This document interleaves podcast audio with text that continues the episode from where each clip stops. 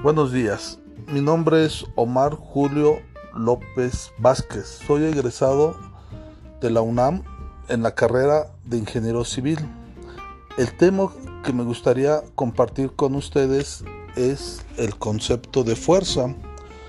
¿Alguna vez te ha preguntado qué es la fuerza? ¿De qué depende la fuerza?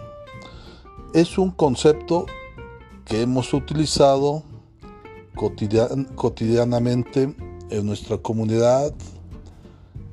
A veces lo definimos, pero no correctamente.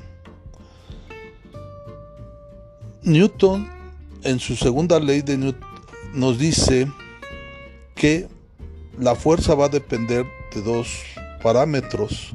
Uno es la masa y el segundo es la aceleración que recibe.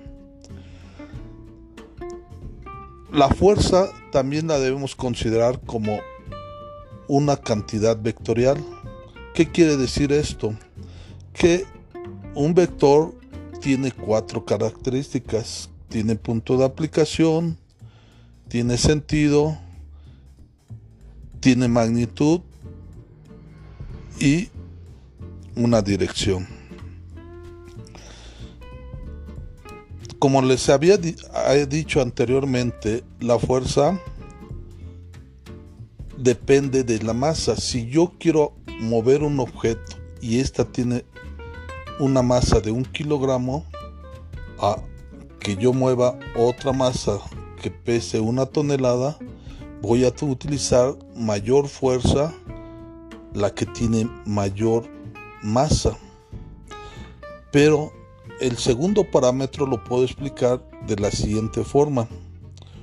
Cuando tú disparas esta bala o ojiva, va a recibir una aceleración muy grande. Por lo tanto, el impacto es o la fuerza que lleva es grande, aunque su masa sea muy pequeña.